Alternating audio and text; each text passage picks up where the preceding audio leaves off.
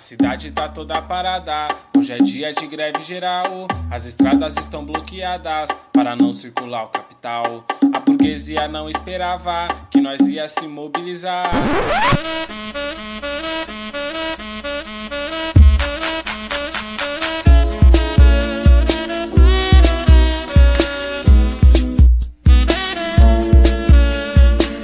Alô, amigos! Estamos começando mais um Centelha, podcast do Partido Comunista Brasileiro, PCB, aqui no Ceará. E hoje a gente dá continuidade ao nosso quadro semanal, Os Corres da Semana, trocando altas ideias aqui sobre as questões da conjuntura cearense desse último período, dessa última semana. Então você que está ouvindo a gente aí, começou a ouvir nosso episódio, não se esqueça de acompanhar a gente nas nossas redes sociais. A gente está no Instagram, no Twitter e se duvidar estamos até no Orkut. É só procurar arroba Pod. Então você que está aí, já vai entrar na nossa rede, manda o seu comentário, né? O que, que você achou desse episódio, críticas, elogios, cartinhas do amor, cartinhas do ódio manda o seu salve, manda o seu proposta de pauta, fala se o Eliezer é feio, se o Ito é bonito, se eu sou marromeno, porque é importante a gente estar tá dialogando aí no nosso centelha. E hoje, né, pra gente trocar uma ideia aqui, nós estamos com a equipe reduzida aí, os outros foram pro paredão da Casa dos Artistas. nós vamos falar hoje com o camarada Eliezer Araújo. É, o, a Casa dos Artistas do tempo do Supla, né? Que é o tempo que o Igor Lima estava assistindo.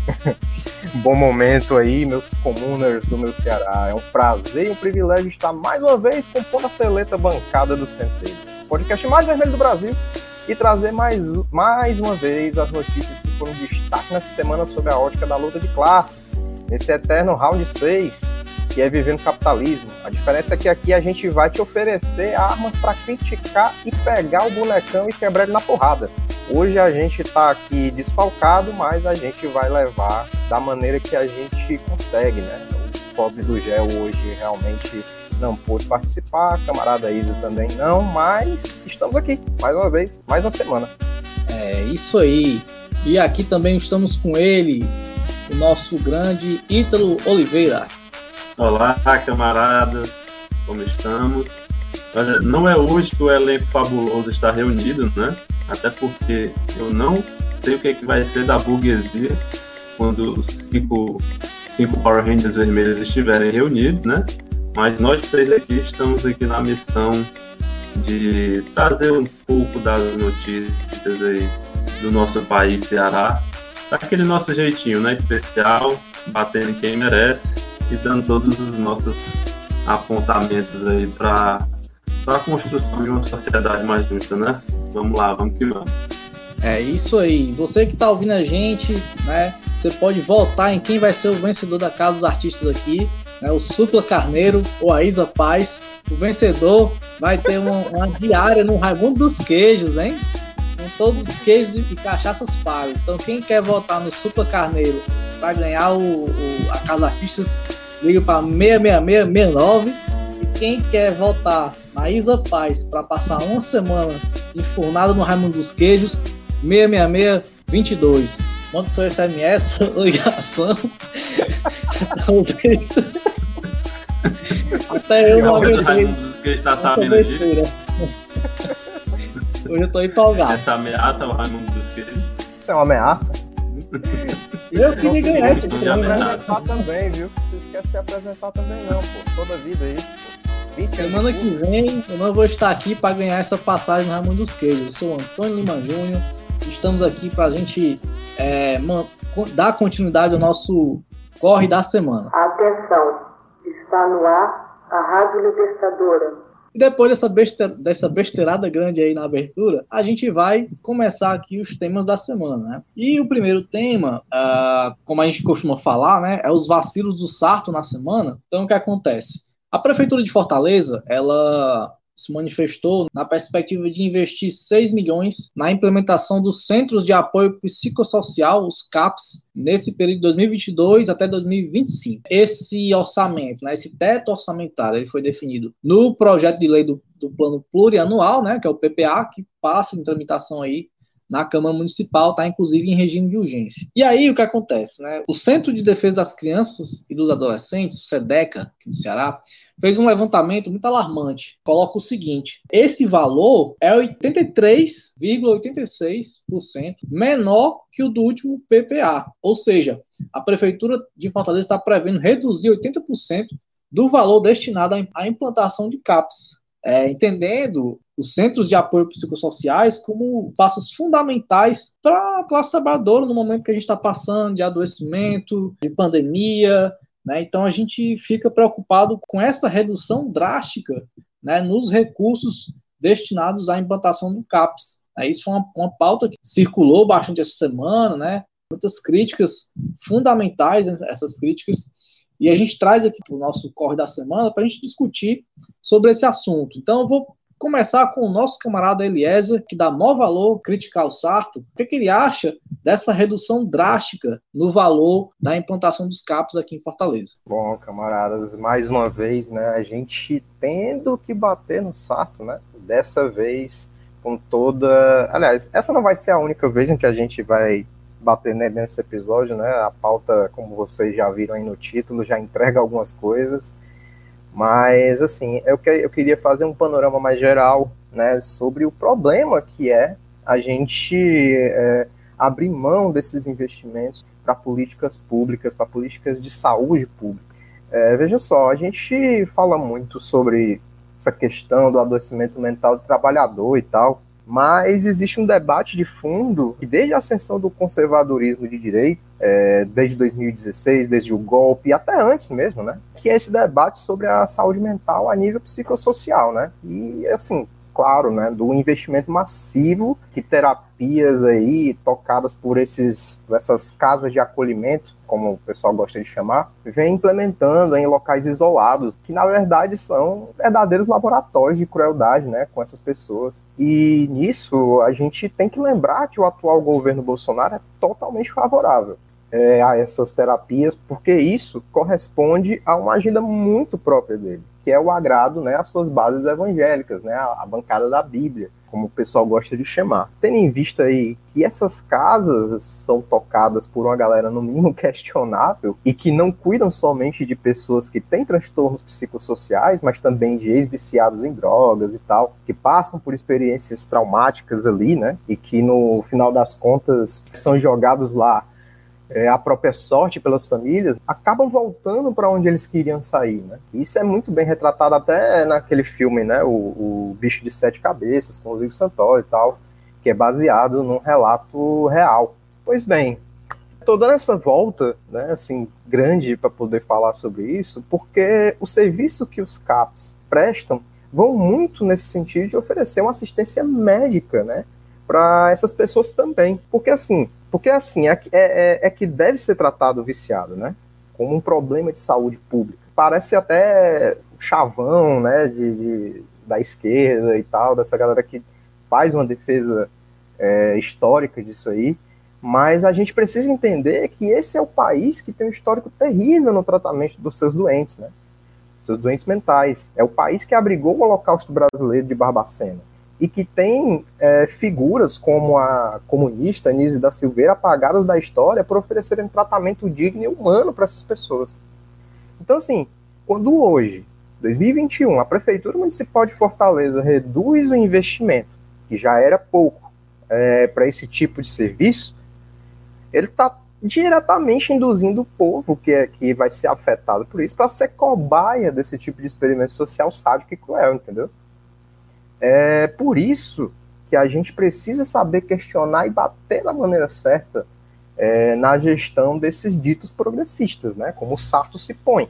Porque assim, o que, é que adianta se colocar contra o fascismo, contra o bolsonarismo, contra a extrema-direita, quando, a quando a agenda de políticas públicas é de total descaso e de, de depenamento do que pode e deve ser melhorado que é que, que, é que adianta é, ter uma base de militantes, né, e de baba-ovos aí, né, que tem o rabo preso com a gestão dos Ferreira Gomes e do PT, se na hora de fazer o que deve ser feito não se faz. É foda porque, assim, porque quando a gente fala isso, a gente parece que quer afastar as pessoas, né, assim, aparece, mas não é isso.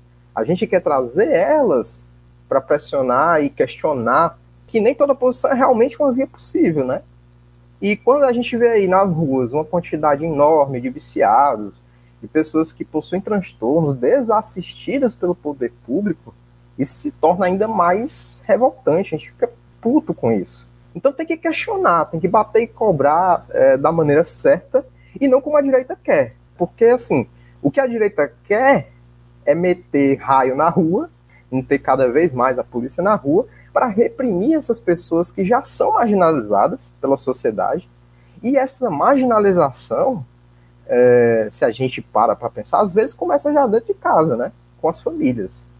Então, é, quando a gente vê esse, esse, tipo de notícia, é impossível que a gente não traga é, esse histórico né, do Brasil com o tratamento dos seus doentes mentais, né? Mas é bom que a gente traga isso à, à, à luz dos questionamentos, né? Porque a gente precisa encontrar uma via para poder questionar isso e para poder é, saber cobrar né, da nossa atual gestão, que, pelo amor de Deus, né, já está se encaminhando para a lista dos piores prefeitos que essa cidade já teve.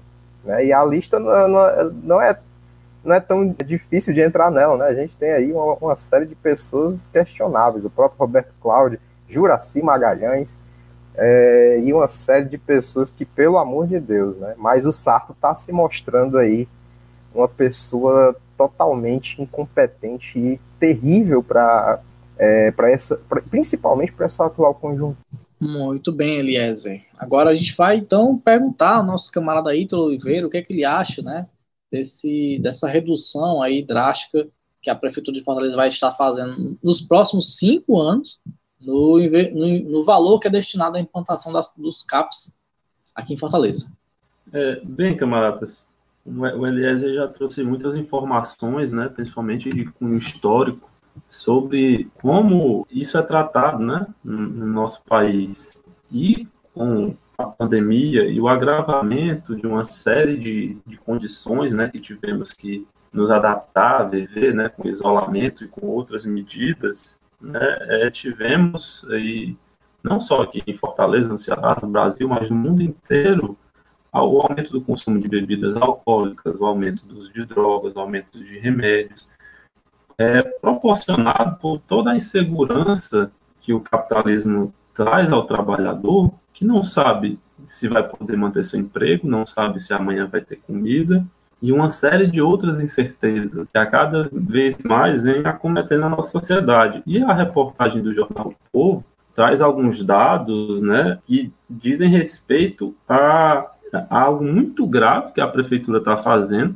é de um levantamento feito pelo SEDEC, que assim, que foi reduzido em mais de 80%, né, o orçamento com, com os CAPs. Se, segundo o levantamento, nós temos aqui 15 postos né, desse tipo quando o recomendado era para ter 39.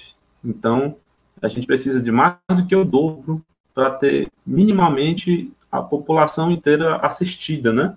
E a gente reduz o orçamento em mais de 80% quando está faltando mais do que o dobro para ter o ideal, né? Como é que alguma coisa vai dar certo desse tipo? E, e por incrível que pareça, a, a Secretaria Municipal de Saúde foi procurada para responder e ela respondeu, só que ela não respondeu a nenhuma pergunta de forma objetiva, né? É, todos os dados foram analisados pelo SEDEC, né? Foram trazidos pelo SEDEC, foram, foi perguntado à secretaria, e a secretaria simplesmente respondeu com outras coisas, né? A, a, a reportagem perguntava sobre, sobre esse orçamento, né? E eles traziam outros números, dizendo que vão inaugurar mais um posto em 2022, um em 2022, um em 2023, acho que 2024, se não me engano, né? Três em cada ano, né? Quando tá faltando, acho que pelas minhas contas aqui, uns mais uns 20 para ficar pelo menos com o ideal, né? E outra coisa que ao, ler a reportagem eu fiquei imaginando aquela frase, né, para deixar a boiada passar, atribuída ao, ao ministro do desmatamento, né, Ricardo Salles. Mas o que está acontecendo aqui é isso aqui, porque, é, segundo a reportagem, a, a votação, né, esse novo plano aí, é uma votação em caráter de urgência, não sei que urgência tão grande é essa, né, para você tirar um orçamento de algo tão importante e que está sendo cada vez mais importante agora, né, deve ser a vontade de, de, de passar esse serviço para iniciativa privada, né, esses dias, né, acho que em, menos de 15 dias, a gente teve duas reportagens que eu vi circulando na mídia, né, em, em, acho que no Jornal Povo, no Diário do Nordeste, até no CETV, se eu não me engano, sobre clínicas de reabilitação que foram interditadas por maus tratos, por diversas outras coisas, até abuso sexual né, nessas, nesses ambientes. Né? Então, deixar esse tipo de serviço na mão da iniciativa privada, deixar entidades religiosas, né, seja evangélico ou católico, é um erro, porque,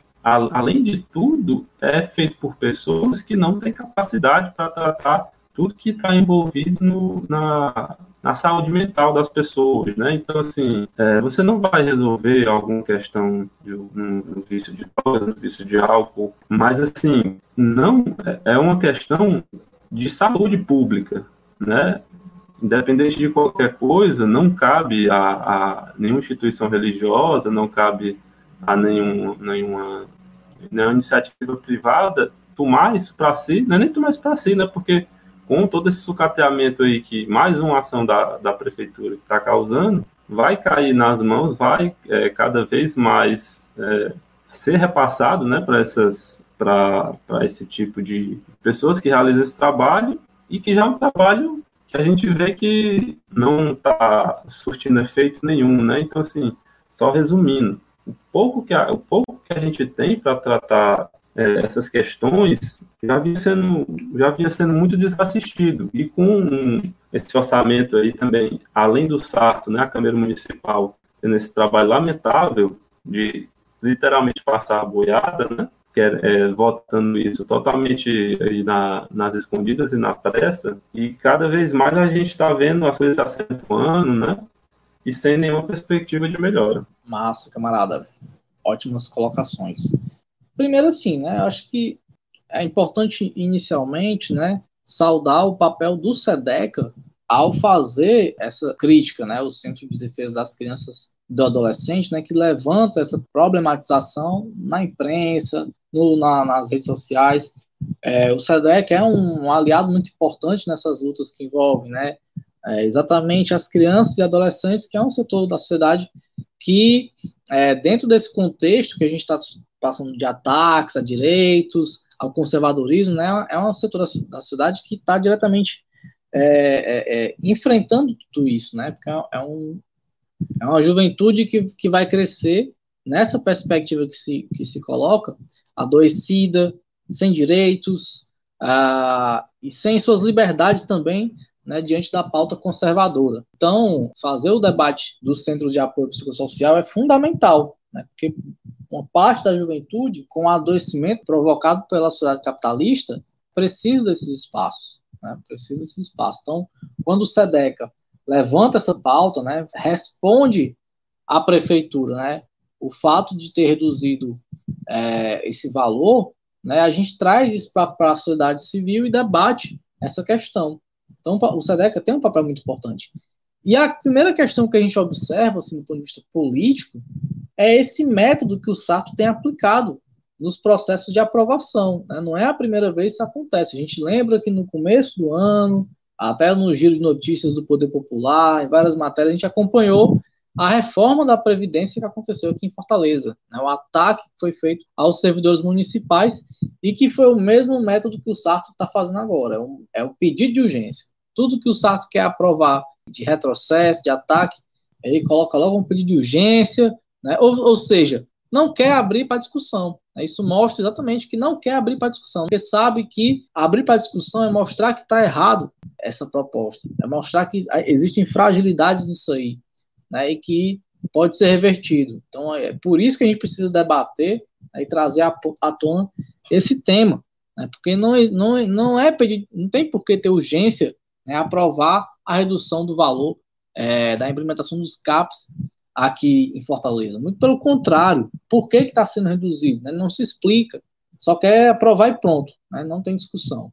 Então, esse é o método que o SAR está tá fazendo aqui em Fortaleza, na hora de falar de direitos, na hora de falar da classe trabalhadora. Né? Então, isso já mostra como é o modus operandi do prefeito Sarto, do PDT. Né? Ah, e aí, os dados né, que foram colocados aqui, o Ítalo muito bem lembrou, é, veja só, né? Hoje, Fortaleza tem 15 CAPs, né? 15 equipamentos.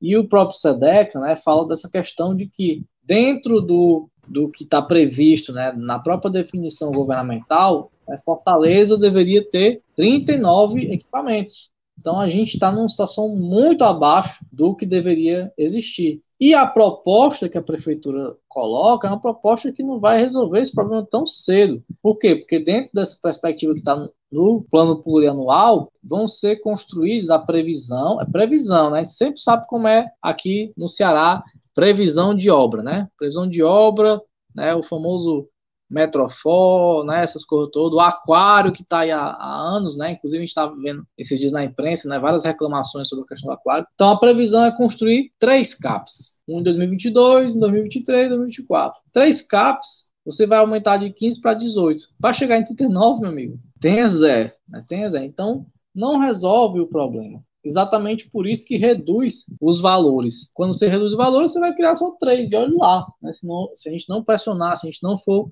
a luta, né, como foi o caso da reforma do, da biblioteca. A reforma da biblioteca foi mediante muita pressão, mobilização, né? Então a pauta da saúde também, do, do ponto de vista psicossocial, é também uma pauta fundamental para a gente trazer.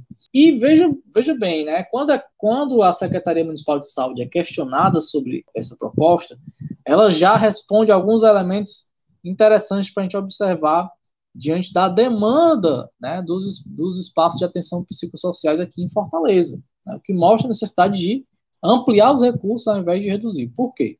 A gente observa o seguinte: a própria Secretaria de Saúde mostra que a média mensal de atendimentos em Fortaleza é de 14,5 mil nos seis CAPs gerais, 8,5 mil nos sete CAPs AD e 3,5 mil é, nos dois CAPs infantis. Isso é a média mensal. É, e as principais demandas são transtornos mentais comportamentais, como autismo e esquizofrenia, episódios depressivos, distúrbios de conduta, bipolaridade, dependência de álcool e outras drogas, dentre outros. Ou seja, aquilo que eu falei do adoecimento da classe trabalhadora né, diante do momento que nós estamos passando. Então, isso mostra que Fortaleza tem uma demanda alta e que por isso é preciso aumentar né, os recursos para a manutenção desses espaços, né? inclusive né, dentro dessa perspectiva né, de espaços humanizados, que a gente tenha trabalhadores ali que estejam atendendo de forma correta, né, de forma humanitária, por que não debater mais concurso para a área da saúde, psicólogos, assistentes sociais, e a, o, que, o que a prefeitura faz é ir na contramão. Se eu estou reduzindo recursos, é porque eu não quero investir nesse setor, muito menos fazer concurso, qualquer outra coisa. E a infraestrutura atual já está precária. Já está precária. Então, a gente já tem um, um número baixo de CAPs diante da demanda que existe. Né? A infraestrutura precária e sem perspectiva de, aumentar, de ampliar da forma correta a, a estrutura que deveria ser, então está muito equivocado. Está né? Tá muito equivocada essa demanda da prefeitura. Mais uma vez a gente vê aí um vacilo fatal do Sarto né, no, que, no que corresponde à questão é, da saúde, né? Lembrando que a gente viu, né, recentemente, né, a, a, a história da, da, da semana do aborto, né? Ah, da semana contra, contra o aborto e pela vida, né? Ou seja, é, atendendo, né, a bancada conservadora, né? Porque nós, a gente pode também, inclusive, é, questionar se essa redução de, de valor destinada aos CAPs também pode ser uma demanda da, da bancada conservadora, né? Não, não me surpreenderia até porque tem a ver com recurso, né? Mas é isso, a gente precisa continuar acompanhando, precisa continuar denunciando, né? E, e precisa continuar levantando essa bandeira da importância, né? Dos espaços ah, de apoio psicossocial de uma forma humanizada e de uma forma que possa atender às demandas, né? Atender às demandas que existem aqui em Fortaleza, que é fundamental. Então, e lembrando, né, que a gente vem aí do Setembro Amarelo, né, que vem dessa conscientização aí sobre a saúde mental, a gente tem que lembrar também que uma forma de proteger a saúde mental da classe trabalhadora, da sociedade como um todo, é tendo cada vez mais garantias de direito, é tendo segurança social, é saber que você pode contar com a saúde, com o emprego, com uma vida digna, né? Porque, como o Lima falou, a gente está passando por um momento muito difícil, né? O Ítalo também salientou muito essa questão de que nesse exato momento a gente está passando aí, né, é, por um, uma crise muito grave, né, no, nos nossos direitos e aí entra é, o vício em drogas, o vício em álcool e essas instituições elas não têm a capacidade necessária para poder oferecer a assistência que é a correta, né, que é tratar isso como um problema de saúde, né? A gente sabe que a, a, é, é, tratar como um, preven, um, um, melhor, a melhor prevenção para esse tipo de coisa é ter é, uma assistência social maior, né? A gente ter essas garantias é, de sobrevivência, né? Porque isso adoece a gente também. É, com certeza, camarada. E, e além de tudo isso, um trabalho preventivo, né? que essas, essas instituições que, por falta do, do poder público, acabam que, que tomam à frente dessas situações, né, como a gente falou antes, é, não tem a capacidade nem o interesse também de fazer isso, né? Mas esse trabalho de prevenção para a família das, das pessoas, né, que estão em volta, seja em todas as frentes que envolvem a questão psicossocial, é muito importante, né, porque a gente ainda vê também muita gente tratando é, todos esses temas, às vezes, como, ah, isso, é frescura, ou então, ah, isso é falta de Deus, ou então, ah, isso é outra coisa. Então, esse trabalho preventivo, educativo, de conscientizar que isso é uma questão de saúde pública, que precisa ser, ser valorizado, né, e ser mais difundido, também é muito importante. Mas o que a gente vê é que não só a prefeitura, o governo do estado, enfim, o governo federal nem se fala, mas é que eles é, tratam essa questão nem como secundária, mas como totalmente é, não, não dão o mínimo de importância em, em, em, determinada frente da questão psicossocial, né, como o, o, o uso de o abuso de álcool, o uso de drogas, tratam como uma questão de violência, né, como, como uma questão de segurança pública, né, como é, o governador tanto gosta de botar ele levando balões de, de, de polícia, enfim, toda essa questão, achando que vai resolver tudo que engloba a segurança pública, né? E é, a questão do uso de drogas, essas outras coisas, acho que está envolvido, né? No, nesse, nessa cruzada totalmente sem sentido que, que a gente vê que acontece em, em todos os cantos do nosso país, né? E para provar que não é tão diferente, né? É, Sarto, Camilo e, e, toda a base aí, Ferreira Gomes aqui do estado, é, é a forma que eles tratam essa questão. Pois é, e assim, é, ainda pegando esse gancho, aí para encerrar realmente as minhas falas, é muito interessante que, tipo, é, você, é, é isso é, tu, é, é, tudo parte de um grande projeto, né? Você sucateia toda, toda a estrutura pública, né? Para propor é, que a, a, iniciativa privada é quem vai oferecer a solução necessária, porque nada que é público presta. Então, uma questão como essa, no futuro próximo, é, onde é, é, é, é, essas instituições vão se colocar como quem faz a manutenção da saúde mental da população, vão surgir diversas, diversos problemas, né? E aí não, vai, não vão lembrar de que foi graças a medidas como essa, né? que o serviço público ficou sucateado e que foi parar na mão de instituições privadas que, na verdade, estão aí para doutrinar essas pessoas, né?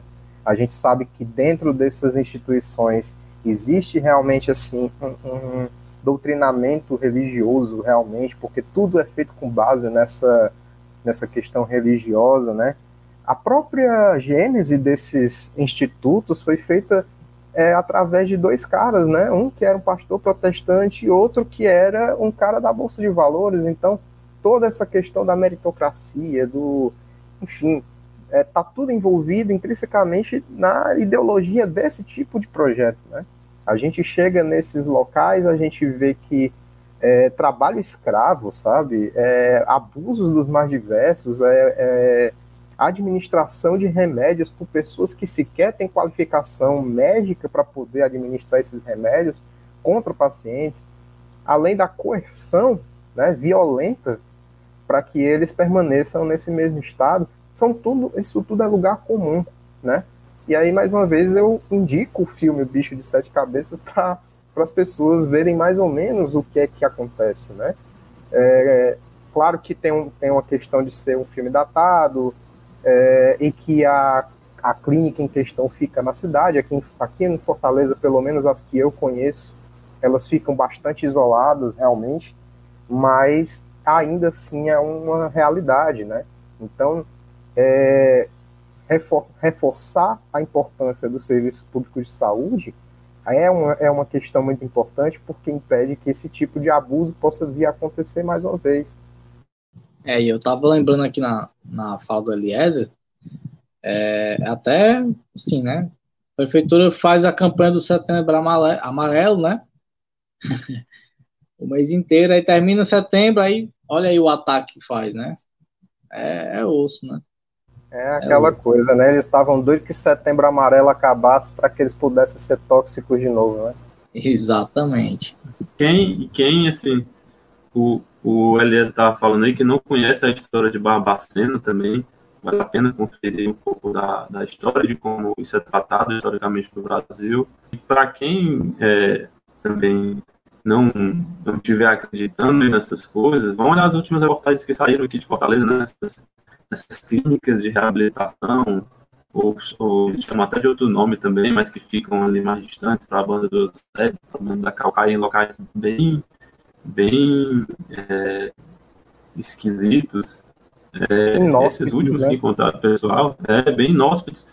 É, não deviam a nada para uma prisão superlotada, né? As pessoas presas em celas, né? Em, com locais úmidos, sem iluminação, é, é, literalmente um cárcere privado e que as pessoas às vezes são abandonadas pelas famílias aí nesses locais, né, com, com a esperança de que isso vai tratar, vai resolver alguma coisa, quando faz agravar, piorar as coisas, né, e a, a, as famílias também, por conta de, de não terem é, nenhum apoio, né, nem, nenhuma, nenhuma medida educativa para como tratar esse, essas coisas, acaba também por, por ser seduzida, né, pela essa essa ilusão, essa promessa de que né, nesses ambientes aí a, a, as coisas vão melhorar, né? E com o socateamento do, do é, dos, cap, dos CAPs, cada vez mais é, é, esse tipo de ambiente, esse tipo de situação vão se acentuar. Nenhum médico jamais me disse que a fome e a pobreza pode levar ao distúrbio mental. Mas quem não come fica nervoso. Quem não come vê seus parentes sem comer pode chegar à loucura. E a gente passando aí para outra pauta também, assim, dos ataques aí da contra a classe trabalhadora, né? A gente tá, vai falar de, de demissões, né? De, de emprego, enfim. Que é o seguinte: é o Sindicato do Asseio, Conservação e Limpeza Pública do Ceará, dos trabalhadores dessa área, o SEACONS, essa semana denunciou a demissão de mais de 400 trabalhadores não temporários de empresas terceirizadas que prestavam serviço à Prefeitura de Fortaleza na área de limpeza. Né? As demissões foram anunciadas na última quinta-feira. Esses funcionários eles fazem parte de, empresas reunidas num consórcio chamado Fortaleza Limpa. Uh, e aí essas demissões ocorreram né, depois que teve o pedido de suspensão dos serviços pela Prefeitura ao consórcio. Consórcio este que reúne três empresas, né? O Grupo Marquise, Construtora Samaria e Marcial Construção. Só um menino bom. É, que conta também com trabalhadores contratados de empresas quarteirizadas, né? Onde o contrato da Prefeitura de Fortaleza e o consórcio permite. Né? Então, ou seja, a gente está falando de 400 trabalhadores que são demitidos num momento tão difícil que a gente está passando. Eliezer, o que, é que você acha dessa questão, né, demissão de 400 trabalhadores, né, terceirizados da limpeza pública aqui em Fortaleza? Bom, falando em sujeira, né, vou falar de Sarto mais uma vez, mas é importante que a gente bata mais uma vez na gestão do Sarto, né, que mais uma vez e ainda vem prestando de serviço para os trabalhadores, né. Bastasse que o dono da Marion, né, o acusado de alienação parental, quando saiu lá para a festinha dele lá em Jeri, é, tivesse a pachorra de desestimular campanhas pro aborto é, na contramão do mundo, né? Não custa lembrar. Não bastasse a reforma da Previdência né, municipal teve e uma série de merda que o cara faz, ele ainda me vem com mais essa, né? Aí, e olha, assim, eu não me responsabilizo, né, pelo que eu vou falar, mas é um absurdo, cara. A, as gestões, elas estão encarando a pandemia como se ela já tivesse acabado, né? Assim, não só Fortaleza, né? Brasil afora, também a gente está vendo isso acontecer. Né? O, o, prefeito do Rio de Janeiro pretende daqui a duas semanas é, desestimular o uso de máscaras e tal. Estamos vendo isso acontecendo. E ainda mais que, para além de toda é, a questão mais, vamos dizer assim, econômica que envolve a pandemia, o desemprego que já, que já vem aí em ritmo alucinado, né? É, descendo ladeira abaixo, sem freio, com a multidão na frente. A pandemia, ela não criou desemprego foi por causa da pandemia que o desemprego começou a existir e está nos níveis alarmantes que a gente tem hoje. Mas certamente ele contribuiu e muito para que ele aumentasse nos últimos dois anos. E demitir funcionários nessa altura do campeonato já pode se configurar como um crime. E vamos lá, né?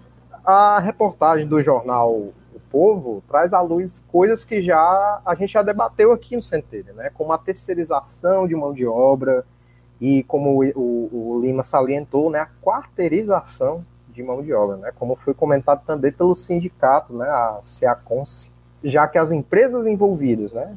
Vou salientar mais uma vez o nome das empresas envolvidas, que é a Marquise, Samaria e Maciel Construções. É, contratavam outras empresas para prestação de serviço e aí o que é que vem com isso, né? A falta de segurança de direitos, a dificuldade que é dada a abertura dada pela reforma trabalhista de agir em caso de irregularidades como essas. Porque uma coisa é saber em quem bater, né? Onde processar, quem saber quem que vai ter que mexer no bolso para pagar a indenização para quem se fudeu nessa história toda.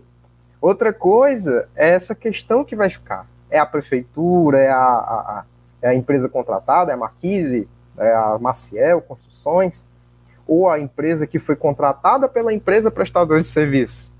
É tipo aquelas bonecas russas, né? Que você vai abrindo, uma maior que a outra, e na última tem um bilhete escrito assim: tente outra vez, e um cotoco sujo de bosta para o trabalhador, né? É uma espécie de Kinder Ovo com uma surpresa desagradável dentro. E, para além disso, não custa lembrar a Covid-19, né, o coronavírus, é uma doença que tem um caráter sanitário.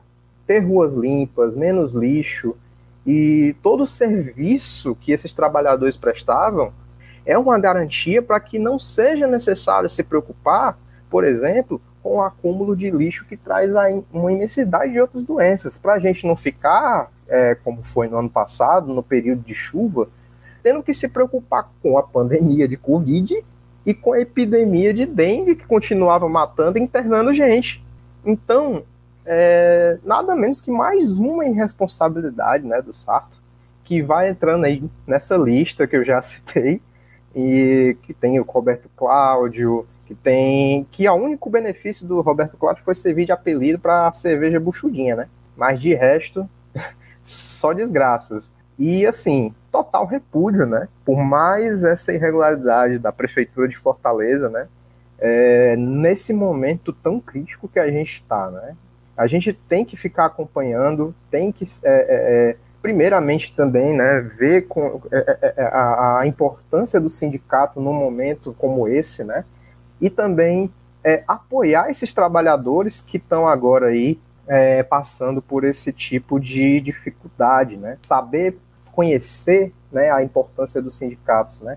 A gente está falando aqui sobre uma questão muito própria do nosso tempo, da precarização né, dos serviços, né, da precarização dos direitos trabalhistas.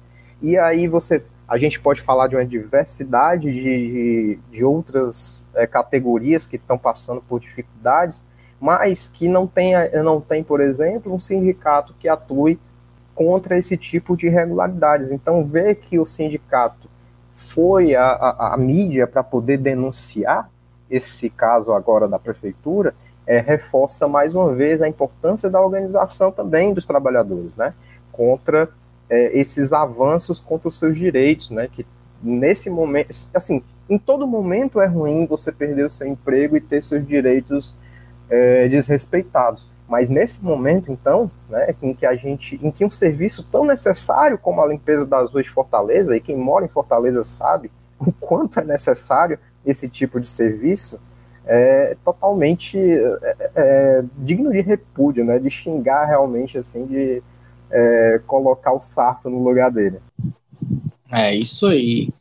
E você, Ítalo Oliveira, o que, é que você acha dessa demissão aí de 400 trabalhadores da limpeza pública aqui em Fortaleza em plena pandemia? Camarada, primeiro, é, ressaltar um ponto que o Elias trouxe que é muito importante, né? É a importância dos sindicatos, né? Você que está nos escutando, que, que não é organizado no seu sindicato, da sua categoria, procure o seu sindicato. Você que está no seu sindicato, que não está é, satisfeito né, com, com a condução do sindicato, busque, lute por melhorias e tudo, né, de preferência, se organize conosco na unidade classista, né, nosso coletivo sindical, mas é, a importância de, de, desse mecanismo né, para assegurar, para estar ali atuando na organização e na fiscalização, né, porque se deixar correr solto, a gente sabe que eles não vão deixar sobrar nada. É, sobre a, a importância né, do, do, dos trabalhadores da limpeza pública, ainda mais nesse, nesse momento que nós estamos vivendo, não precisa nem falar, né? É inadmissível, 2021, a gente atravessando uma pandemia, tivemos um surto, um pequeno surto de dengue, né? Várias pessoas relatando casos de dengue, eu estava me sentindo em, nos anos 2000. Então, ter uma demissão em massa, e o, que, o que vocês trouxeram, que a reportagem falou, é quarteirização, que isso é, é um esquema de pirâmide do, do, do que as empresas estão fazendo agora, um, um consórcio com três empresas, onde essas empresas contratam uma empresa para contratar outra empresa para trazer trabalhador e ainda depois é, demite todo mundo de uma vez, né? O que não foi a primeira vez, né? Como a própria reportagem traz, em setembro, acho que foram 300 trabalhadores temporários que, que foram demitidos, e agora mais 400, né? E como o próprio presidente do sindicato traz o relato, que alguns trabalhadores com 3, 5 anos né, de serviço, trabalhadores esses que atravessaram a pandemia inteira né, na linha de frente, né? Já fazendo parte disso, muitos foram até acometidos pelo vírus, do coronavírus, e agora que as coisas estão começando a, a ficarem mais calmas né, em relação às medidas de isolamento, em relação ao controle da circulação do vírus, é, todos são premiados com a demissão. Olha aí, né? E é, ressaltar a importância né, do, do, de você ser organizado no sindicato, né, para todos os trabalhadores ir atrás dos seus direitos, né, das suas decisões e outras coisas. Mas vejam como é a lógica, né, a, a maravilha do capitalismo, né? como o Sarto, e não só o Sarto, né, mas eh, todo, todos os, os aí da, dessa democracia burguesa fazem, né, o modus operandi de trazer todos os pessoal dessas grandes empreiteiras, né, os, grandes donos de terra, essas coisas, para debaixo das suas asas, né, tem direito a consórcio, tem direito a fazer o, fazer o que quer, né, pode fazer qualquer iniciativa aí, desde a limpeza pública, a atuação na saúde, a construção de qualquer coisa, aí você pode fazer o que você quiser no, no meu governo, e depois, quando você terminar, você simplesmente acabou. E eu sou a prefeitura, não tenho responsabilidade nenhuma com isso, esse serviço foi repassado para você, né? É, e esse, tra trazendo, mais uma vez, né? Além da terceirização, a quarteirização, daqui a pouco, daqui a pouco não, né? Já tem a, a, a quinterização, não sei como se classifica, mas é, é uma agravação, né? É cada vez menos direitos, é essas reformas na surdina e esses esquemas aí de consórcio, né, essas coisas meio nebulosas, né? Três empresas envolvidas na limpeza de uma cidade que ficam fazendo essas coisas assim esporadicamente, né? Faz um, um, um consórcio, atua durante um tempo, lima todo mundo. Não é o lima aí, mas lima acaba com todo mundo volta de novo com, com outro consórcio de frente e tudo mudou, sabe? Não é, não é mais aquele grupo, apesar de serem as mesmas pessoas, né? Então, essa é a lógica. E aí, burlando e se aproveitando ali de brechas e se aproveitando é, do, do, das pessoas ali, dos prefeitos, dos secretários ali, que são convalescentes com tudo isso, para irem só fortalecendo, retirando o direito dos trabalhadores e, mais uma vez, só para fechar, né? Aí que está a importância dos sindicatos. Porque se eles já fazem isso, né? Não são todos, a gente sabe, tem é, alguns sindicatos que é, deixam a desejar um pouco, né? Alguma desorganização. A gente sabe também que tentam de toda forma acabar com as organizações desse tipo, né? Com, com, com algumas medidas para acabar com o imposto sindical, com essas outras coisas, mas é preciso estar atento na luta, porque senão eles não vão deixar nada. Muito bem, camarada Ítalo. E o Lima aqui para limar esse assunto, né? Uh, acho que a primeira coisa que a gente tem que falar é da solidariedade de classe. Temos que ser solidários a esses trabalhadores demitidos, né? E não é à toa que é a pauta aqui também, né? A gente precisa denunciar né, essas demissões, ser solidário a esses trabalhadores que estão sendo demitidos, estão desempregados nesse momento né, e também reforçar a luta do sindicato, né, o sindicato que está fazendo a denúncia, né, a, na imprensa, e a necessidade, né, de reforçar o papel, a importância do movimento sindical, porque na hora que tira um direito do trabalhador, quem vai defender o direito do trabalhador não é o patrão, como é o caso, por exemplo, das rescisões. Quem vai defender o trabalhador é o sindicato. Então, você que está aí ouvindo a gente, né, que não é sindicalizado no seu sindicato, se sindicalize, né? fortaleça o sindicato. Ah, o meu sindicato é, é pelego. Pois então vamos organizar o comitê de base da unidade classista, conversar com o trabalhador, né, disputar a eleição, ou cobrar do sindicato na, na, na Assembleia, fortalecer a entidade, né, e não a diretoria. Fundamental né, o papel do movimento sindical nesse momento. Né, e o exemplo concreto é esse. Né? A gente, uma bandeira de luta fundamental que a gente precisa hastear hoje é o direito ao emprego, é ser contra a demissão, né? Ser contra a demissão totalmente. E aí se coloca o problema da terceirização aqui, né? A terceirização é um mal na sociedade capitalista hoje, né? Porque primeiro, quem é que responde para os trabalhadores, né? Sempre se um empurra para o outro. Ah, a prefeitura, não, não tem nada a ver com isso. São as empresas, não, não tem nada a ver com isso é a prefeitura, ou então joga para outra empresa que não tem nada a ver com isso, né, que é a quarteirização. Então veja o problema da terceirização, porque enquanto isso, né, o trabalhador é demitido e alguém ganha com isso, né? As empresas ganham, né, exploram a mão de obra do trabalhador, não dão direitos coerentes que deveriam ser a, a, ao trabalhador. E mais uma vez a gente volta ao debate da pauta anterior sobre a necessidade de concurso para trabalhador da prefeitura. A prefeitura prefere jogar a terceirização né, do que fazer concurso. É o mesmo debate que a gente tem visto desde o começo do ano com relação ao prefeito Sarto. Ataque a trabalhador, demissão de trabalhador, tira direito trabalhador, tira atendimento psicossocial trabalhador. É, se você acha que o Sarto é um bom prefeito porque tem a cachorrinha Marion, sinto muito. Né? Mas o que ele está fazendo é atacar trabalhador direto. Não tem nada de Marion aqui bonitinho, não.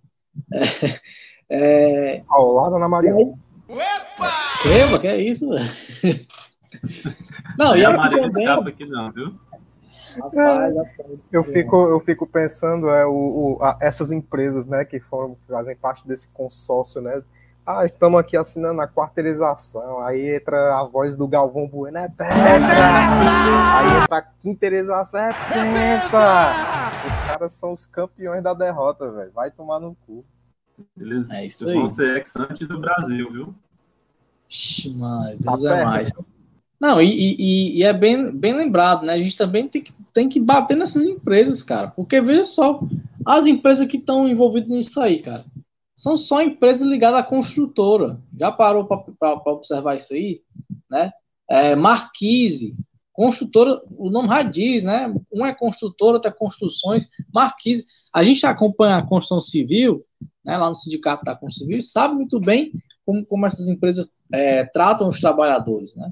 Então, é, é isso, é demissão, é tirar direito, né? E, e enquanto isso, o ramo né, das construtoras só cresce nessa cidade, ele faz prédio, faz obra, faz não sei o quê, e não pode contratar um trabalhador de forma coerente, né, tem que terceirizar o cara, quarteirizar, ah, pelo amor de Deus.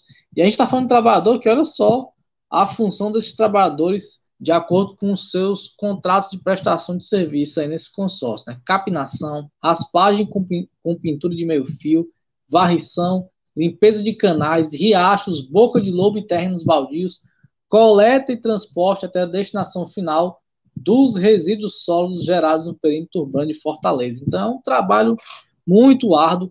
E lembrando, né, a gente está falando de um trabalho fundamental na pandemia a limpeza, como o Eliezer falou aí, é a questão da limpeza na pandemia, né?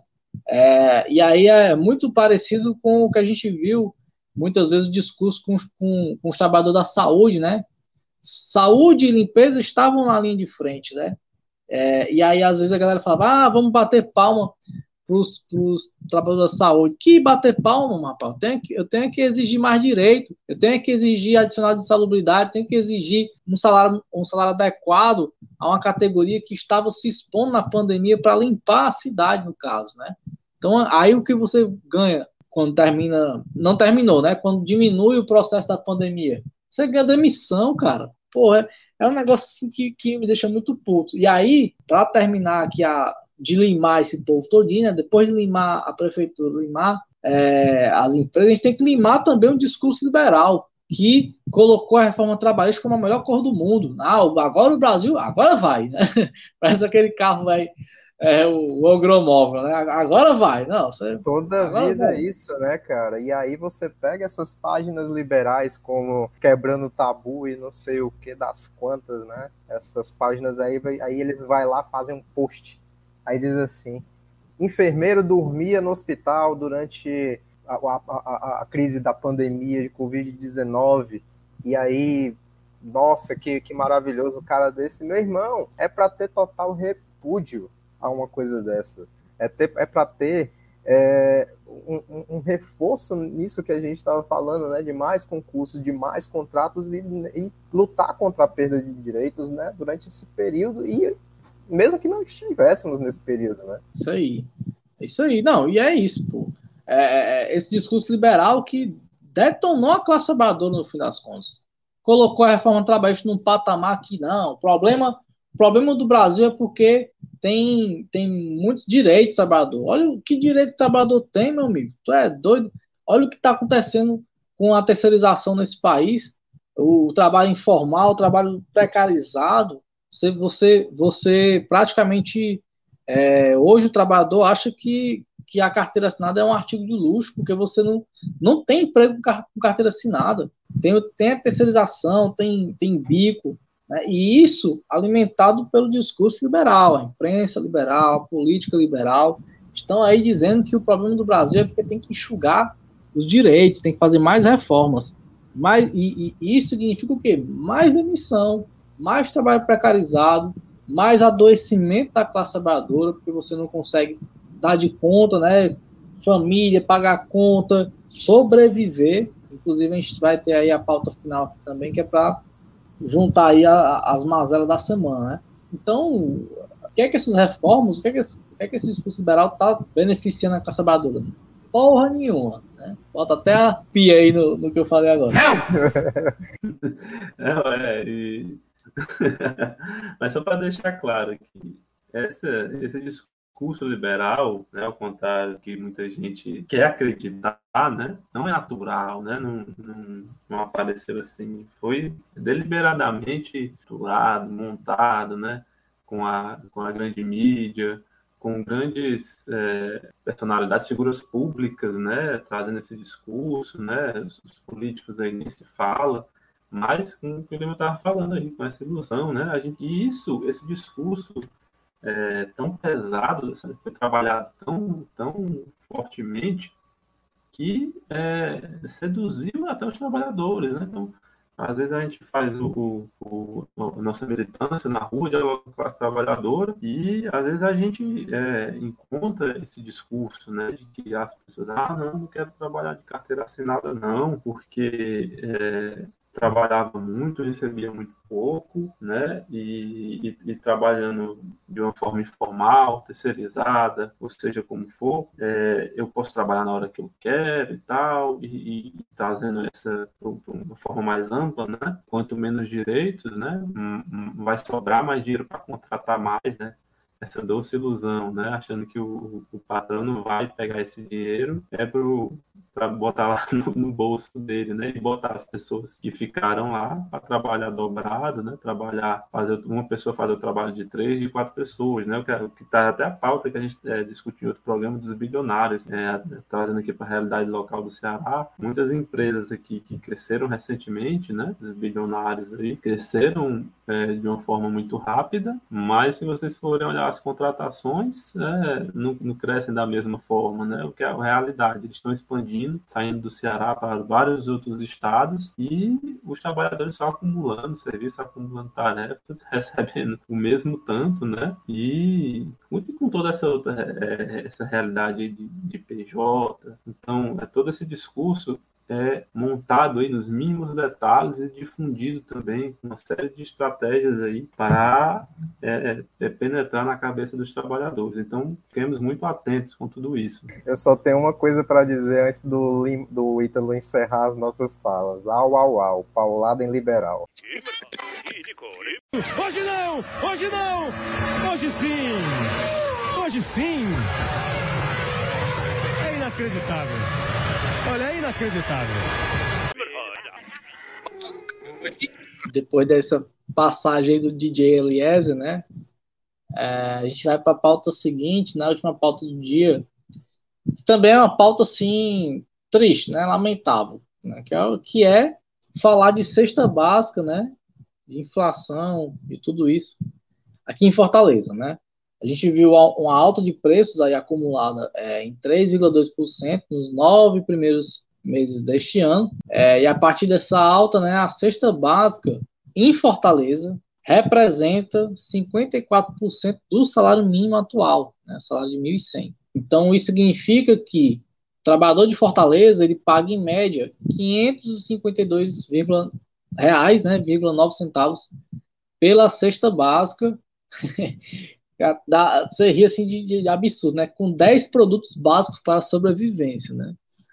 É osso. E isso significa que Fortaleza hoje é a, a cidade mais cara do ponto de vista da cesta básica né, nas capitais do Nordeste, conforme esse estudo feito pelo Departamento Intersindical né, de Estatística e Estudos Socioeconômicos, que é o DIESE, né, o DIESE que sempre dá aquela informação que deixa o trabalhador triste, né? Que é o salário deveria ser cinco vezes o que é hoje, né? É, e enfim, né? Eu vou falar aqui nos comentários da minha vez que se tem uma pauta que me deixa triste é a cesta básica. Então, assim, Eliezer, você sentiu aí esse, esse, essa variação né, na sua cesta básica? O que, é que você acha dessa situação né, de Fortaleza ser hoje a capital do Nordeste com a cesta básica mais cara?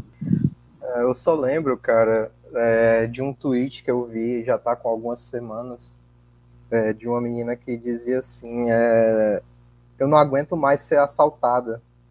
Aí botou entre parênteses, né? E ao supermercado fazer compras. Mas é isso, né, cara? Tá, tá, tá sendo esse tipo de realidade, né? A gente volta mais uma vez a falar sobre preço dos itens básicos de sobrevivência aqui no Ceará, né?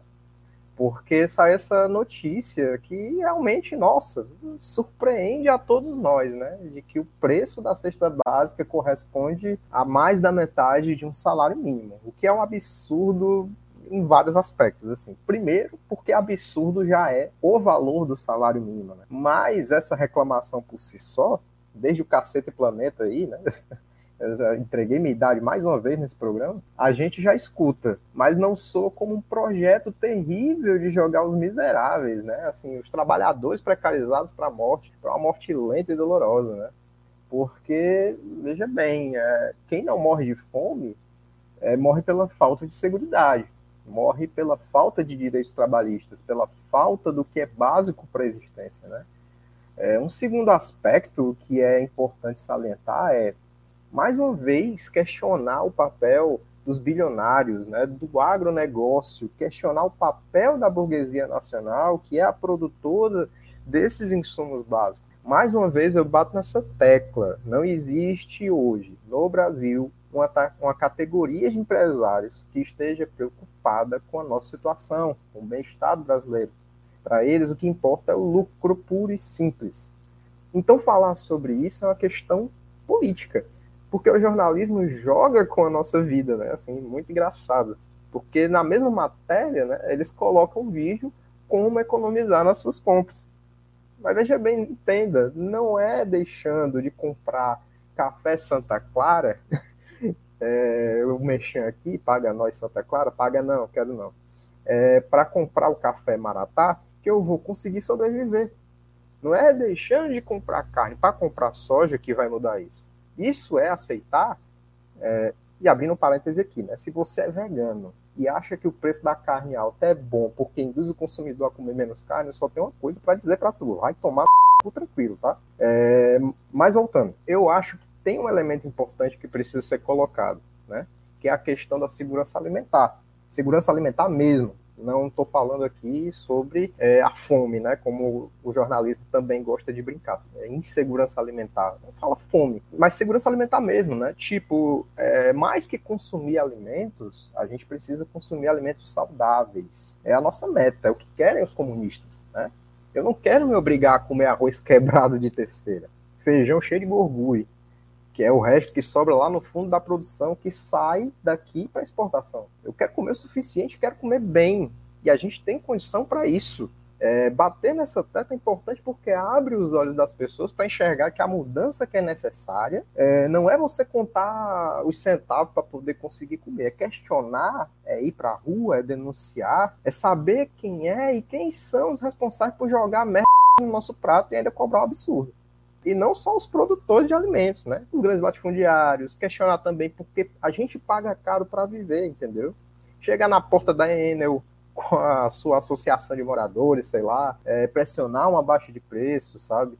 É chegar para o governador, é chegar para os seus apoiadores e dizer não às tentativas do Tasso Gereissati de privatizar a água, de privatizar a CAGES. Questionar ainda mais por que, que o seu salário é insuficiente para pagar tudo isso e fazer o que é necessário. E o que é, que é necessário? Plantar a mão na cara do patrão, queimar as fábricas dele, peidar na mão e jogar, botar ele para cheirar? Também. Mas isso só vai ser possível com organização, com organização popular. Porque, veja, toda mudança vem dessa consciência de classe elevada, né, que vai questionar, que vai pressionar e vai ser agente político ativo para lutar contra esses males que não se enganem, é próprio do capitalismo. Por isso, a organização da classe é importante e é um passo fundamental para a gente tacar o dedo na cara do patrão e ele não pagar é, para ver o que, que a gente vai fazer. Então, nesse, nesse caso do, desses produtos, é, a gente tem um leque aí de questionamentos a se fazer é, que vão desde realmente saber por que esses produtos estão custando tão caro, até mesmo questionar né, a, a, atual situação do Brasil, da crise que a gente vive, que é um projeto político do senhor Paulo Guedes, né, da, da sua política econômica genocida. Porque, veja bem, a gente vive hoje com salários de R$ 1.100 que você tem a, a, a, é, uma cesta básica, aqui no caso de Fortaleza, que custa muito mais de 50% do seu salário, certo? E como é que a gente vai, é, e essa é a realidade de muitas pessoas em Fortaleza, pagar um aluguel, pagar sua conta de luz, pagar uma conta de água, pagar internet, sabe? É, se deslocar, porque até isso está é, é, é, incluído também na nossa, nas nossas necessidades, sabe? R$ 1.100 é uma miséria. E o fato da, das, da, dos alimentos estarem custando tão caro é um reflexo disso também, entendeu? Então a gente tem que começar a questionar a partir daí, sabe? Muito bem, Eliezer. E você, Ítalo? Você já trocou a marca do café? Viu as dicas de pobreza do jornal? Já aprendeu a comprar comida mofada? Né? Como é que você vê esse aumento da cesta básica em Fortaleza? Camarada, ao, ao ler a reportagem, né?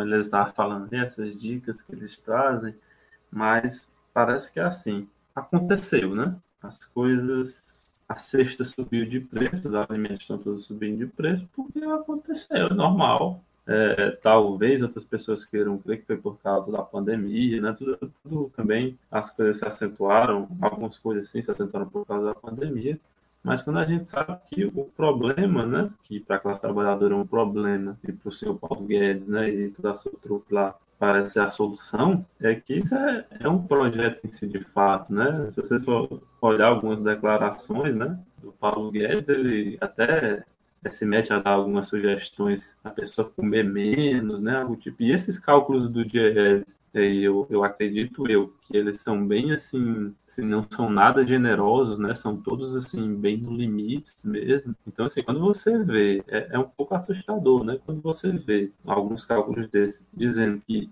para ser o mínimo, para ser o básico, precisa ser cinco vezes mais o salário, né?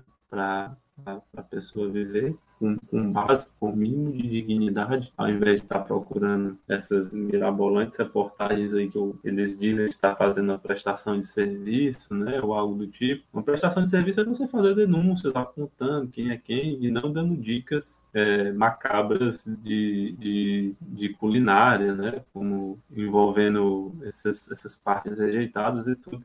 Essa semana aí, quem quem é da nossa rede social favorita, Twitter, acompanhou, né? É, viralizou muito em um vídeo é, de, um, de uma rede de fast foods, né? Não, não consegui identificar qual era, mas era tipo um, um, vídeo acelerado. A trabalhadora, acho que ao final do expediente, né? É, despejando os alimentos que não foram consumidos. Então, é, essa é a lógica, né? É, eles não estão, é, não é. Você vê às vezes algum, alguma dessas matérias e fica emocionado, né? Ou para você que se emociona com agro é tech, agro é pó, agro é vida, né? É, o interesse ainda está na, na alimentação, né? não está nas condições para quem realmente precisa, né? O interesse é, é puro e simplesmente o lucro. Então, é, quando saem alguns dados aí maquiados também, que o Brasil é o país que mais produz alimento e não sei o quê, e você fica assim, é, é soja, é, é tudo assim. É, e aí também sai algumas reportagens que eu vejo os bolsonaristas compartilhando, do Paulo Guedes, não sei o que, do PIB, que ainda são é, coisa de fake news, não, não se traduz, não diz nada a respeito, né? No, não, se, não se reverte no, na comida que vai estar na mesa ali do trabalhador, né? Então, assim, o horizonte que a gente tem que ter é que a, a forma como as coisas são conduzidas hoje, que não vão deixar de ser, a não ser com uma ruptura radical dessa forma que a gente vive, é a, o, o lucro acima da vida, né? A, a, eles não têm interesse nenhum fazer com que tenha melhor qualidade, que tenha melhor qualidade de vida e tenha acesso a uma melhor alimentação. Né? Cada vez mais, pelo contrário, as coisas vão piorar. Né? No final da reportagem, ela traz alguns dados, né? alguns números das coisas que mais aumentaram e das coisas que mais abaixaram, tirando o tomate ali, que talvez o, o agro deve explicar, né? alguma, alguma jogada aí de preço deles foi o que mais é, o que mais abaixou, tirando isso, todos os que aumentaram, aumentaram mais do que o que os abaixaram, né? O, a, os, os que abaixaram de preço foram, é, diminuíram muito pouco de preço, né? A própria carne, que vem subindo, subindo, subindo, diminuiu 0,62%, né? Enquanto a banana e o café subiram mais de 5%. Aí você vai falar, ah, besteira, né? 5%. 2% e tal, mas isso para quem ganha R$ 1.100, que ganha um quinto do que precisava ganhar para ser o básico, é muito, né? Para quem ganha R$ 1.100 ali para sustentar não só você, né, como uma, uma família, às vezes tem um, várias pessoas ali na casa, uma série de outras contas também, como o Eliezer falou, qualquer aumento de centavos vai fazer diferença, né? Então, é, isso gera vários outros problemas, né? A acentuação da desigualdade, essas coisas que a gente tem visto aí nos últimos meses, né? De, de venda de ossos, venda de outras coisas aí. E é, realmente, como o Lima falou, é uma pauta assim que deixa a gente com raiva, né? Porque não é por acaso, né? Apesar da reportagem, de outras várias reportagens, querer parecer isso, né? É, é um, um, movimento assim holístico, né? Que, que não, tem, não tem explicação, mas a gente sabe que, que é um projeto muito bem definido. Muito bem. É, eu vou trazer aqui uma sugestão para os manuais de redação do jornalismo brasileiro. Quando a gente fala de PIB no Brasil, vamos mudar esse nome PIB, vamos botar o PIPER do Brasil, porque o PIB brasileiro virou um bombom. Né? Então acho que a gente pode botar o PIPER do Brasil. E olha, é, sobre esse tema. Boa essa daí, né? Boa Mentira! É, anote aí, viu, humoristas, e, e, e coloquem os créditos. É, quando tem, tem uma coisa que me deixa aflito é quando eu vejo uma notificação do Diese. Né? Porque ou é para dizer que o salário tá uma merda, ou para dizer que a gente está gastando só para sobreviver. Que me deixa mais abalado do que Diese é quando eu vejo a palavra boleto. Né? Eu descobri que eu sou alérgico a boleto. Mas enfim, é, o que a gente está num momento muito grave, cara. Você vê a variação em um ano do preço, né, do custo e a gente está falando de cesta básica, né? Está falando de sobrevivência, né? É, a, é a, a, lógica básica do capitalismo dentro do capital do Marx, que é o, o, recurso para você sobreviver e exercer a manutenção do trabalhador na lógica da venda do trabalho assalariado. Ou seja, está falando de sub, subsistência do trabalhador, de repor as energias mínimas para a manutenção dele no trabalho. Está falando de cesta básica, está falando de o básico para se manter na condição de trabalhador, ou seja, para não morrer de fome. A gente fala é, em setembro de 2020, a cesta básica em Fortaleza era em média 485 reais. Um ano depois é 552. Então é, é e o salário mínimo não, não cresceu desse jeito, pelo contrário. Até eu, que, que sou um cara viciado em café, né? Porque no jornalismo a gente, é, a gente se forma e o diploma vem junto com um pacote de café. Foi o produto mais, mais caro, o que ficou mais caro. Eu fui fazer a feira semana tomei um sujo. Isso quê? Eu tô até pensando em trocar o café aí, né? É, substituir o café. Obviamente que não. Mas aí, falar em café, falar em jornalismo, né, a gente vê a superficialidade como o tema é tratado pelo jornalismo. Né? Isso que os camaradas já falaram aqui, né? Ah, primeiro que não, não faz a reflexão, né? Porque jornalismo, jornalismo tá, tá um negócio tão assim, o factual pelo factual, não faz a reflexão. Por que, que aumentou? Por que, que aumentou?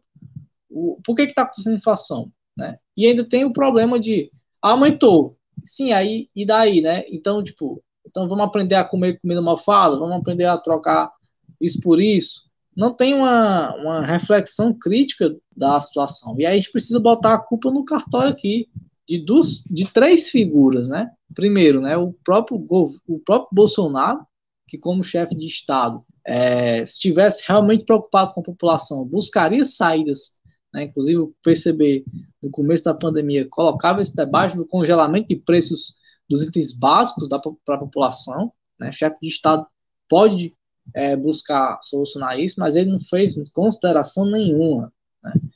Outro, outro culpado aqui no cartório, Paulo Guedes, cara. Esse Pandora Papers mostrou, o cara, o cara simplesmente, como ministro da Economia, desvalorizou a moeda brasileira, acabou com o PIPER do Brasil e ganhou com isso, né? Com seus paraísos fiscais. Então, é, isso interfere quando você desvaloriza a moeda é, nos, nos, alimentos da população. A gente está falando de, de, aliment, de, alimentos que são produzidos pelo terceiro culpado no, no cartório, que é a burguesia brasileira.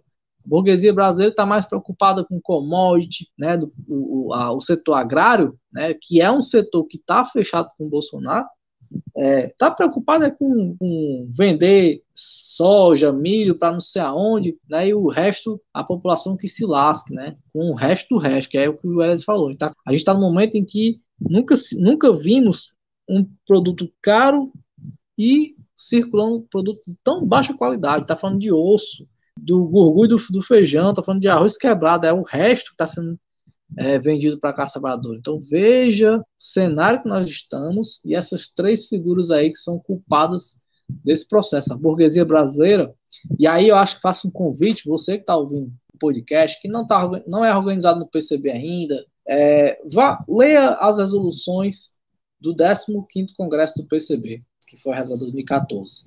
Muito importante a gente fazer a reflexão ali na, no, que o partido traz sobre o papel da burguesia hoje no Brasil diante da consolidação do capitalismo. Aquilo que está escrito lá na resolução, a gente vê na prática hoje, quando a gente vê que a burguesia brasileira está cagando e andando para a classe, classe trabalhadora. Quando a gente vê a burguesia dizendo que pode morrer 100 mil pessoas na pandemia, que não, faz, que não tem problema. Quando a, quando a burguesia está vendendo para fora e, se lixando para o pro, pro produto do Brasil. Então, isso mostra o quê? Pegando a resolução do partido.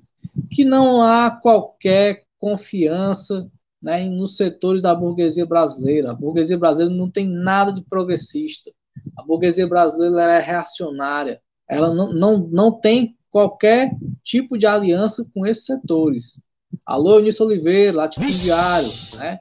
quer, quer se aliar com o Eunício? Boa sorte, eu te desejo de todo o coração. Então, acho o seguinte, isso é fundamental. Então, você que está escutando aí, vamos fazer essa reflexão, né? Qual é o papel da burguesia brasileira? Né? Qual é a relação que esses setores agrários têm com Paulo Guedes, com Bolsonaro? E vamos contestar, e vamos enfrentar, vamos dizer não né, a esse aumento bizarro e vamos lutar para derrubar esse governo e, e, impedir que a gente chegue em 2022 dizendo assim, é, escolha entre morrer de fome e de Covid. Quem sobreviver até lá, que também é isso, né? A gente está num momento grave da, da, da, da classe trabalhadora. A gente está pandemia aparentemente deu uma, uma reduzida, mas o resultado da pandemia ainda está aí. E o resultado não só da pandemia, mas da forma como esse governo tratou a pandemia. Então a gente precisa colocar isso em, em discussão. A classe trabalhadora está passando fome, está passando, é, é, é, é, tá desempregada, está adoecida. Né? Não dá para a gente naturalizar isso, achar que é um problema é, que foi Deus que quis, sei lá. Parece que a imprensa é assim, né? Ah, aumentou o preço. Ah, se vira, né? Fazer o quê? Parece que é isso. Ei, ei! Se primeiro chegar no mercantil com 200 conto, a gente comprava rumo de coisa. Agora com essa caristia toda, ninguém compra quase nada, rapaz. Tá caro o arroz, tá caro a farinha, tá caro a carne, tá caro a mandioca, tá caro até os ovos. Bom, e para encerrar o programa de hoje, né, a gente tem aí nossas cartinhas do amor e do ódio aqui no nosso centelha. O nosso camarada aqui, Ítalo Oliveira, vai trazer aí a mensagem que nós recebemos de mais uma é, ouvinte do nosso podcast. Ítalo, é contigo. Camaradas, aqui é a nossa central de inteligência do Centelha captou uma mensagem né, da nossa camarada Aninha. Então tá com o som DJ, espero que vocês gostem aí um recadinho carinhoso, um pedido da nossa camarada. Olá, Centelha. Gosto muito do podcast, porque é o melhor podcast do Brasil. É muito bom ouvir vocês, camaradas. Mas melhor do que ouvir vocês é ouvir Fresno, que é a melhor banda do Brasil. Então eu queria pedir um trecho de Milonga para tocar aí em homenagem a todos os comunistas emos. Boa noite. Obrigado, camarada, pela essa dica maravilhosa regional aqui da nossa terra. Nossa camarada Aninha aí mandando sua mensagem para o Centelha. Vamos tocar o trechinho da música Milonga, né? Vamos. A que a gente, a que a gente achou aqui na nossa playlist, né? Não Coloquei já Milonga aqui para pesquisar e é. vai rolar. A primeira que apareceu vai ser a que vai tocar. Mas antes de a gente tocar essa versão aí da Milonga, é, vamos, passar, vamos fazer nossos comentários finais aqui dos nossos, da nossa bancada hoje aqui, um pouco reduzida, mas que ainda estamos aí fazendo a, a votação para ganhar né, o Vale no Raimundo dos Queijos. Né, aqueles que não participaram do programa de hoje, nós estamos disputando esse grande prêmio aí, né, que nem o Show do Milhão foi capaz de, de colocar. É, então vou passar aqui para o Eliese dar suas considerações finais, é, dar, na, verdade, dar sua seu recadinho da semana para os nossos ouvintes, né? Orientação aí para quem está aí é, começando a semana aí com gosto de gás, só que não. Difícil, viu? A gente fez o episódio mais horrível, assim, é, é, os portadores das más notícias, né? Mas nós viemos aqui, como a gente falou no comecinho, oferecer as armas da crítica, né? Para você pegar ela com a mão e tacar na cabeça da burguesia, né? É, em primeiro lugar, eu queria fazer uma indicação é, de livro. É, eu estava é, é, recentemente uh, vendo a minha biblioteca, né, vários livros classificados que eu ainda não tive tempo de ler, mas esse eu ia me desfazer e acabei não me desfazendo. É um livro de um escritor argentino chamado Alejandro Zambra, é, chamado Bonsai. É um livro curtinho, você lê numa sentada ali no vaso, vai cagar, pega ali o livrinho, senta no vaso. É rápido, tem menos de 100 páginas e a edição que eu tenho, ela é maravilhosa porque o espaçamento é gigante, né? É, minha dica cultural é essa. Mas, para terminar, é, realmente, né? É, a gente não está com o nosso Dream Team aqui, né? Não foi dessa vez que a gente produziu o Megazord comunista da Podosfera Cearense, mas foi bom, sempre é muito bom estar aqui, né? E eu gostaria de trazer à luz aqui um tweet do nosso jovem aprendiz, né, o Caramelo Neto, que postou uma foto de belíssimas bandeiras do PCB, né? E teve a paixão de chamar comunismo de fascismo, né? Veja só o delírio, né? Logo ele que tem uma foto sorrindo, babando de pau duro do lado do fascista Jair Bolsonaro. Meu amigo, vá assinar sua carteira de trabalho. Vá procurar o que fazer, porra. E se os comunistas estão nas ruas e fascistas estão com medo, é sinal de que a gente está no caminho certo, né? Com essa eu me despeço. Um beijo muito carinhoso, fiquem com Deus e até a próxima. Terminando aí nossos, nossos conselhos da semana aqui, nosso camarada Ítalo Oliveira, timoneiro, o homem mais famoso do Centelha aí nos atos. Camaradas, o negócio é o seguinte, queria pedir a ajuda de vocês, eu sei que chegou até aqui indignado, mas chegou até aqui conosco. Queria convidar você, a, pode ir lá no, no nosso Instagram, no nosso Twitter, ou mandar nossos recadinhos aí pelo Telegram. Mas eu convido você a uma contraofensiva aí, principalmente com jornalistas achando que estão fazendo essa prestação de serviço com essas dicas, essas dicas esdrúxulas, né? No, no pique de trocar o gás pegual e fogão a lenha e outras coisas assim. Dê essas contra-sugestões para eles. Eu, por exemplo, o Lima estava falando do café, né?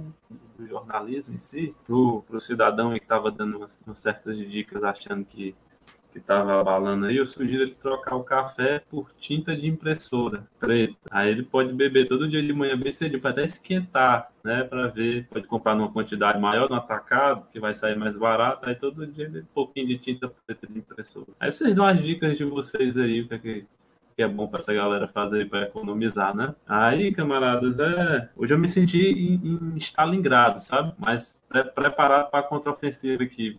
Felizmente estamos no número reduzido hoje, né? Mas sabendo trabalhar com isso, né? dando as táticas de guerrilha aqui. Mas tenho certeza que em breve o nosso grande Megazord, o elenco fabuloso, estará juntos, né? E teremos mais grandes episódios aí pela frente. Obrigado aí para quem ficou até agora e hasta la vista. Muito bem, é isso aí. E nós terminamos assim mais um corre da semana. O corre da semana que é um quadro do Centelha, podcast do Partido Comunista Brasileiro, PCB, aqui no Ceará. Também dando uma dica para você que está ouvindo aí, é a retomada do jornal impresso, do jornal Poder Popular aqui no Ceará. Nós estamos voltando com o jornal, a versão impressa do Poder Popular, né, que é o órgão do PCB, é, o Jornal Serviço das Lutas Populares e do Socialismo, que durante a pandemia a gente não estava imprimindo, está voltando? Então, você que conhece os militantes do PCB, da VTC, entre em contato, pede o seu jornal, né? ele está custando apenas um realzinho aí, é, para você se informar né, sobre as lutas gerais da classe trabalhadora, jornal nacional do partido. E você, vou reforçar aqui né, o, o convite do Ítalo né, acompanhar nossas redes sociais, né, o Centelha, arroba Centelha pode, né, você pode encontrar aí no Twitter, tá bombando no Twitter lá, no Instagram, e se duvidar, você ainda vai achar lá no Orkut, o nosso Budipok lá e nossa colheita feliz. Esse foi mais um Centelha, a gente se encontra na semana que vem, e vamos tocar aí a milonga do Machismo Leite.